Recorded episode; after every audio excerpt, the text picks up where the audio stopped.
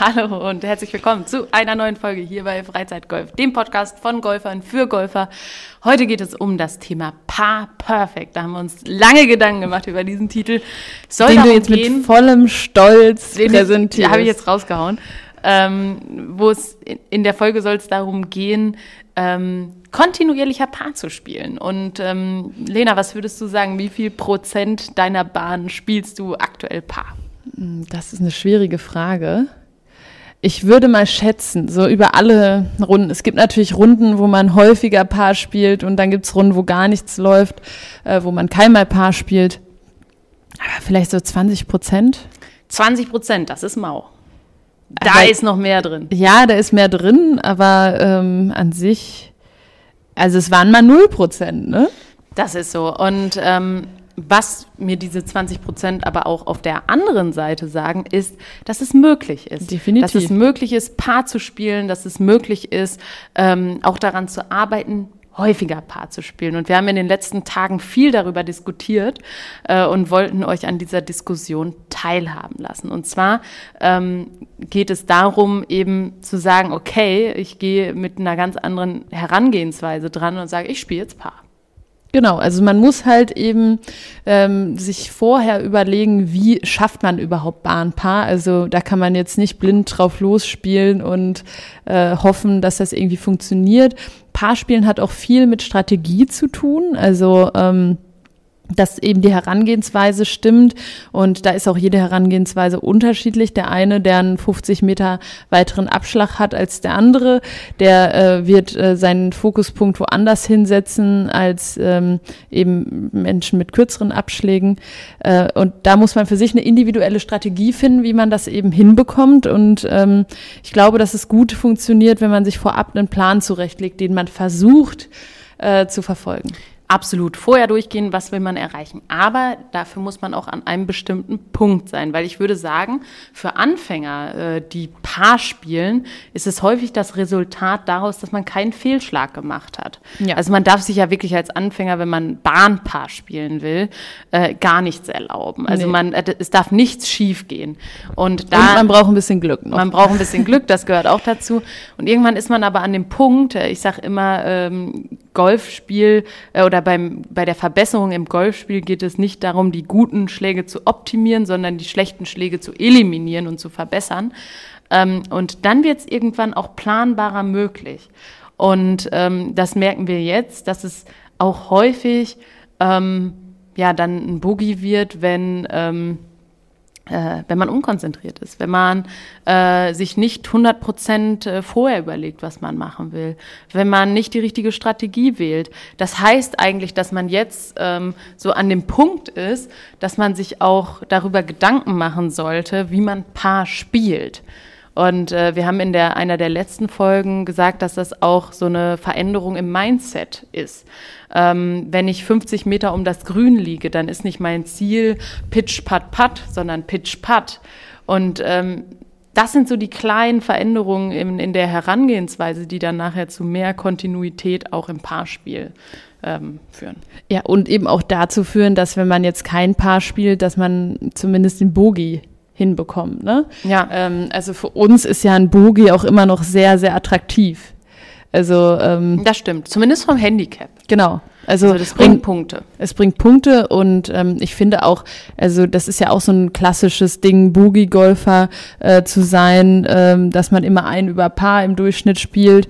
Ähm, das ist ja auch schon ein sehr gutes Golfspiel. Das kann ja. man ja nicht sagen. Ich glaube aber, all diejenigen hätten auch die Chance, äh, viel, viel mehr Paar zu spielen, äh, wenn man äh, das Ganze etwas systematisiert. Ja, und ich glaube auch, wenn du Boogie-Golfer bist und äh, dann nicht weiter ambitioniert äh, ähm, ja, arbeitest, dass du, du, dich dann wahrscheinlich so darauf einstellst. Ja, dann ist nicht mehr Paar das, was du dir äh, quasi vor deinem geistigen Auge vorstellst, sondern es ist dann eben der Bogi, äh, was natürlich äh, absolut fein ist. Also Bogi Golf ist ja auch äh, wirklich äh, schön.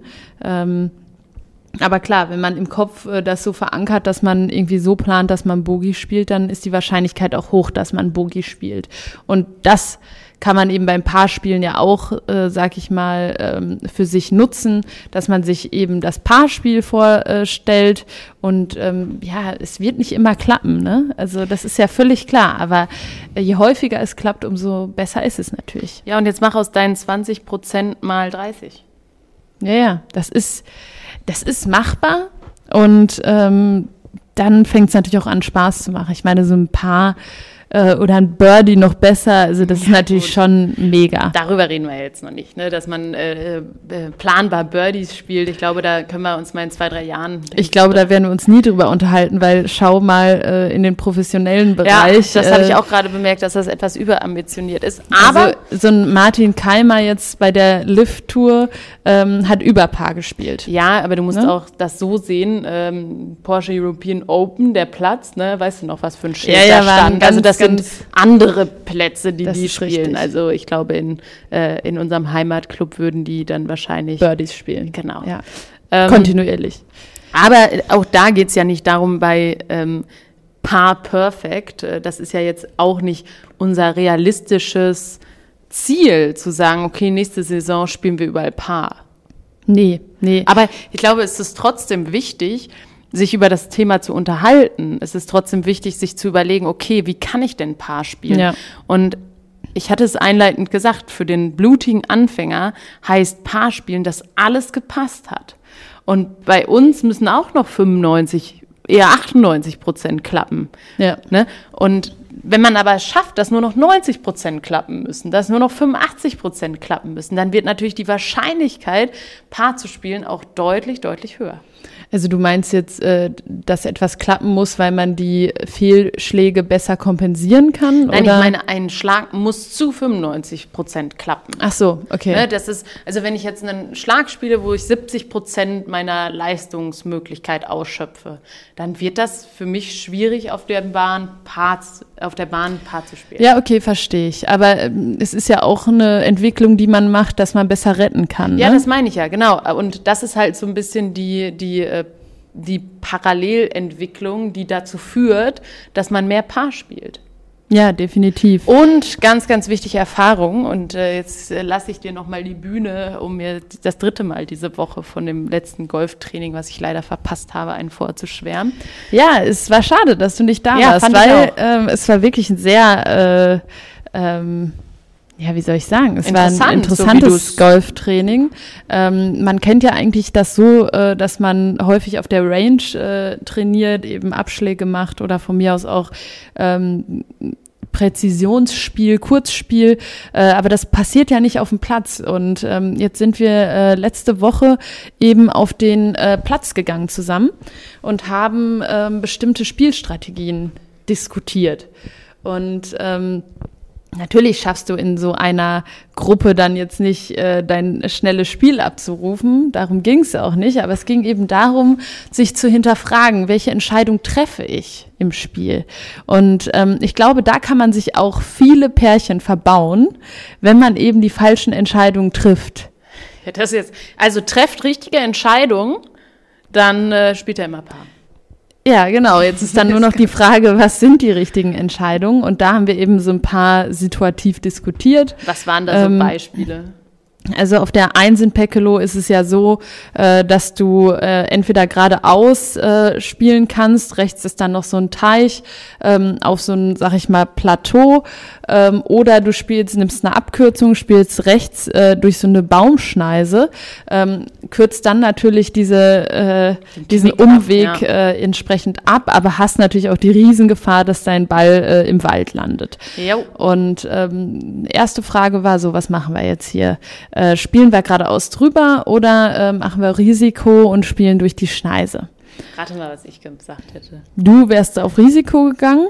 Wir hatten auch gemischte Aussagen. Also es ist jetzt weil- nicht so, dass also alle gesagt haben, geradeaus. du äh, auflöst, also das Ding ist, ich hätte gesagt, ich spiele ähm, Risiko Mhm. und dann hätte ich mich mit einer krassen, mit einem krassen Selbstbewusstsein dahingestellt und hätte da auch hingespielt.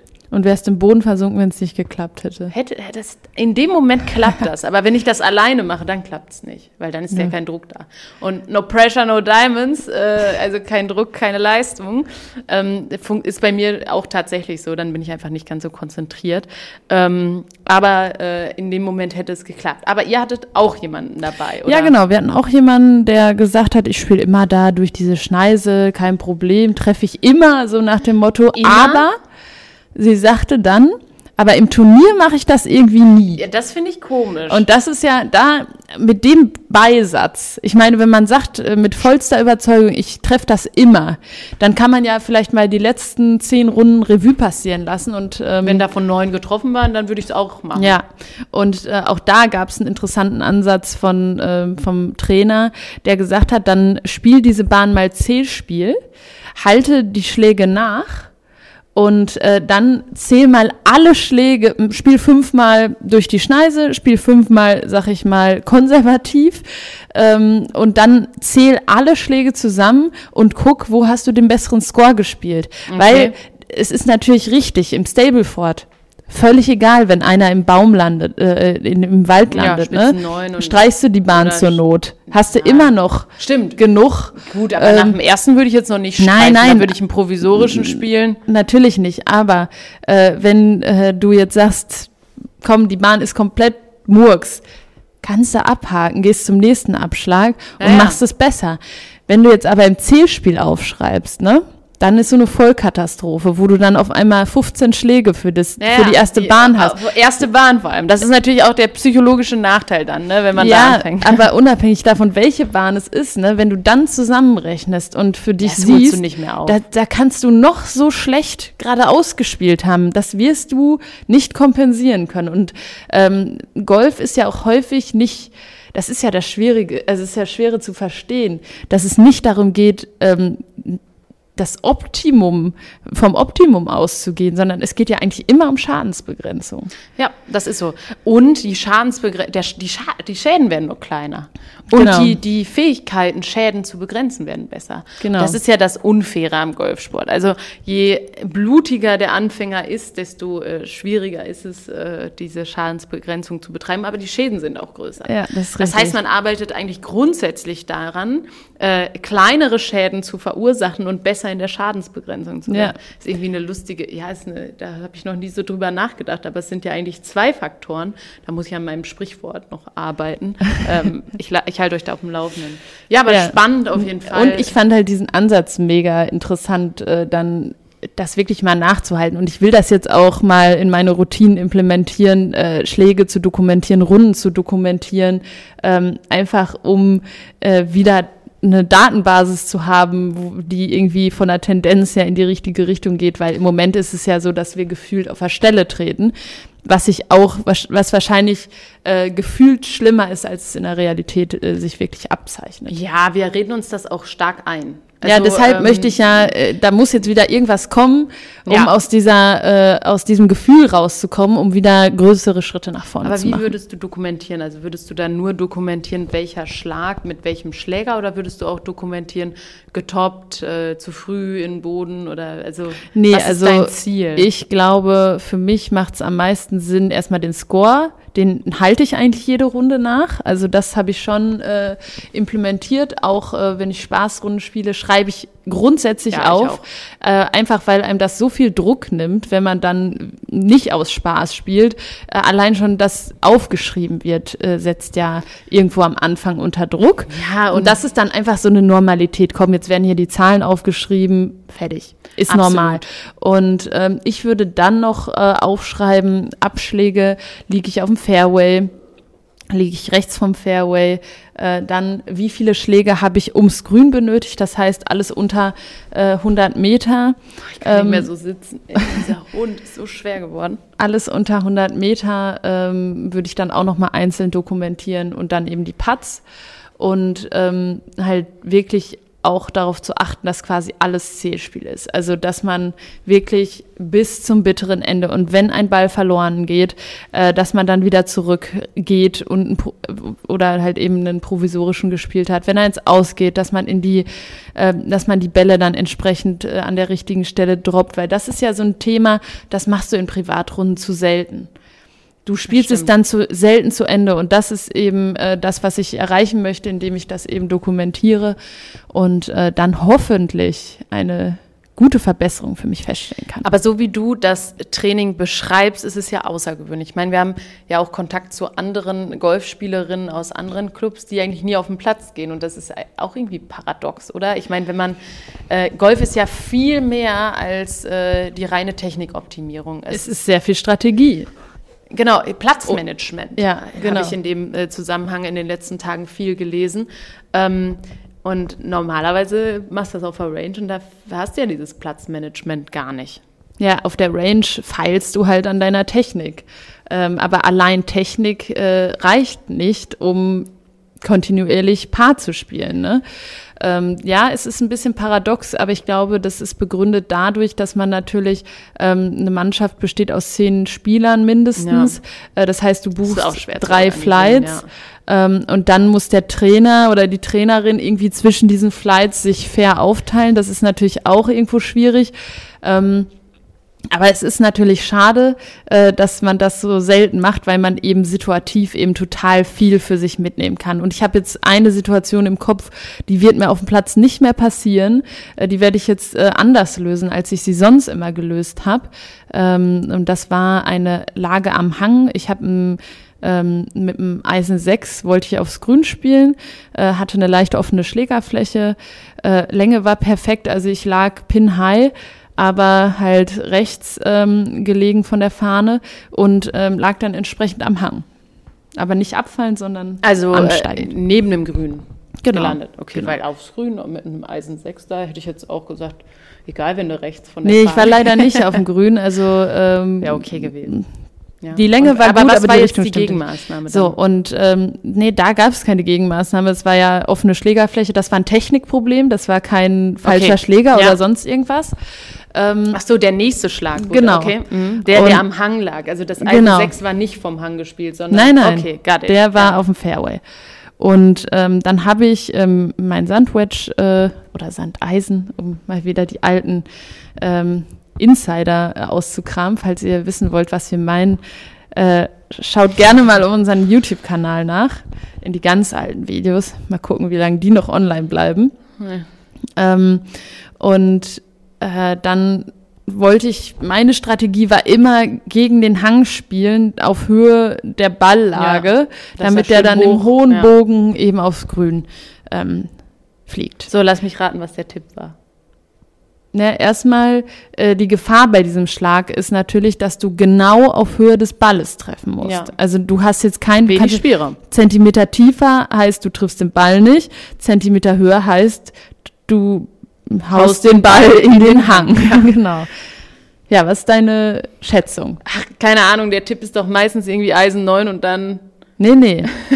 nee, ähm, erstmal ging es darum, äh, dass, also sich mit dem Hang zu stellen quasi, also dass du schief okay. und wenn dann der Schläger über das Grün streift, über das Gras, ja, äh, über das Gras äh, streift, dann nicht in den Hang hauen, sondern so mit dem Hang also quasi äh, das so Gras dieses Löffelgefühl ohne zu löffeln. Genau, weil du am Hang stehst. Ja. Und ähm, das hat wirklich gut funktioniert, ähm, werde ich mir merken. Ähm, ist aber ein Schlag, den ich sonst nie gemacht hätte, weil ist absurd, dass man das nicht macht, aber man hat ja dann so seine ja, ja. festgefahrenen äh, Strategien. Ja. Und manchmal muss man die auch aufbrechen. Aber das zeigt auch, und äh, externe Tipps äh, sind ja bei mir immer schwierig, sage ich mal.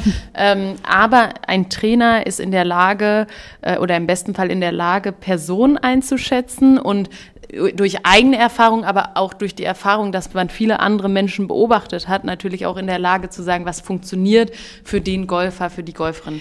Ja, und manchmal gibt es ja auch Golfer, bei denen ist es auch besser, einfach ruhig zu sein. Naja, Ne? Also Aber auch das habe ich ja, das gibt ja so Momente im, im Golfsport, die eigentlich so sein Spiel verändern. Und du hast das gerade einen davon äh, genannt. Das war jetzt im Kontext einer Trainerstunde oder einer Trainingsstunde. Aber man kann diese Momente auch erleben, wenn man selber die Augen aufmacht. Ich meine, wir beiden diskutieren ja auch viel vor dem Schlag auf Freizeitrunden, äh, was wir machen würden, einfach weil wir das können, weil wir sehr ähnlich spielen. Ich glaube, wenn man sehr weit auseinander ist äh, in der Spieltechnik, Spieltaktik, braucht man das nicht machen. wenn der Dann einen. Eisen 9 nimmt und der, anderen Eisen 6, ja, dann äh, dann brauchst du es nicht. Ähm, aber das Beobachten hilft trotzdem. Und zwar, weil das gar relativ Anfang, äh, am Anfang, wo wir gespielt haben, ähm, da sind wir mit anderen eine Runde gegangen und äh, auf, ähm, einer ist dann im Bunker gelandet und die spielte auf einmal ein Fairway-Holz aus dem Fairway-Bunker. Dachte ich so, ja, ist ja voll logisch. Wahnsinn! Weil ich dachte immer bis dato, pff, Holz aus dem Bunker, geht nicht. Geht nur von Aber wir wissen alle, das Holz ist eine Allzweckwaffe ähm, und das geht eigentlich, da- damit geht fast alles. Das Fünferholz, Ja, muss man ja, sagen. genau. Also so ein Dreierholz, das Ja, möchte ich sehen, was das für eine Allzweckwaffe Nee, ist. aber das Fünferholz ist schon sehr, äh, sehr vielseitig einsetzbar. Das ist richtig. Und das, was ich damit sagen will, ist, dass es auch hilft, andere zu beobachten und einfach mal zu schauen, was andere machen, das auszuprobieren, darüber dis äh, zu diskutieren, was hättest du gemacht, was hätte ich gemacht. Es gibt ganz, ganz viele Möglichkeiten, sich diesem Paar äh, anzunähern. Ähm, wir ähm, haben zusammenfassend eigentlich die Punkte äh, Mindset, äh, Strategie ähm, und, äh, und äh, Platzmanagement angesprochen. Also ich glaube, die Geschichten, die, die wir erzählt haben, lassen so ein bisschen äh, einleuchten, ähm, in welche Richtung es da gehen kann. Wir haben im September viele registrierte Privatrunden äh, geplant und äh, freuen uns, äh, wenn wir da an unserem Handicap arbeiten können. Und dann wird vielleicht auch nochmal der Zeitpunkt sein, wo wir über das Ergebnis dieser Maßnahmen sprechen können, wo wir wirklich dann auch mal drauf eingehen können, haben wir mehr Paar gespielt, kommen wir von den 20 Prozent vielleicht auf 30. Ganz richtig. In diesem Ich bin Sinne. gespannt. Ich auch. Bis zum nächsten Mal. Macht's gut. Ciao. Ciao.